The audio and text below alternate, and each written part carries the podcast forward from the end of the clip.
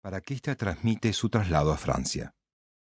Es así como la mamá de Víctor Hugo termina hospedada en la casa de la familia Fouché, buenos amigos de Leopoldo, donde conoce al general de brigada Víctor Laurie, bretón como ella, que despierta una instantánea atracción que con el tiempo se convertiría en un acalorado romance.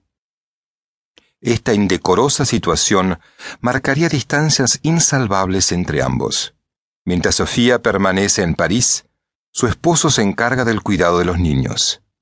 Ante la prolongada ausencia de la madre, el esposo, mediante reiterativas cartas, le pide que regrese cuanto antes al hogar, pues tanto él como sus hijos la necesitaban.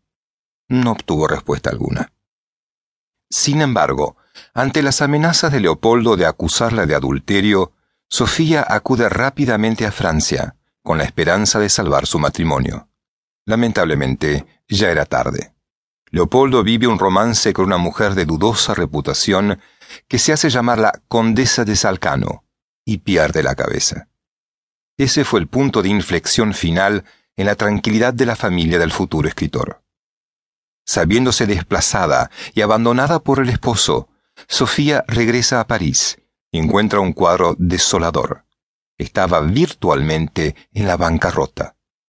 Acosada por la miseria y con tres hijos que mantener, decide regresar a Italia, donde por el momento había viajado su esposo, en busca de la reconciliación conyugal, pero Leopoldo, herido profundamente por su comportamiento, la rechaza nuevamente.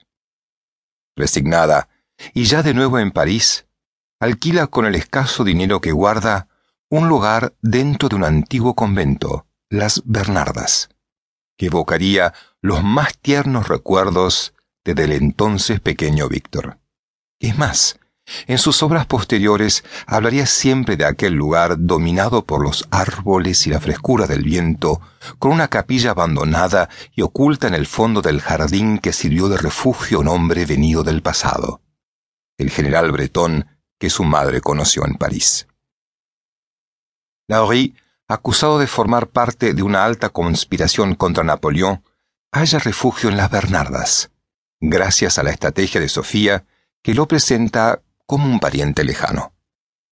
Ya instalados y casi a salvo, el agradecimiento del general por Sofía se agigantaría no solamente con ella, sino en el cariño hacia los niños, a los cuales prácticamente los haría receptáculo de su inteligencia y cualidad humanística. La figura del general Breton sería con el tiempo fundamental en la formación académica de Víctor Hugo. Gracias a él, apenas a los nueve años, el pequeño Víctor ya podía traducir a Tácito y precozmente habíase empapado en general de los clásicos de la época.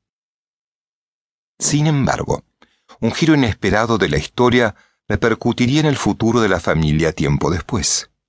José Bonaparte, emperador que acababa de ocupar el trono de España, acoge a todos los leales a la causa napoleónica.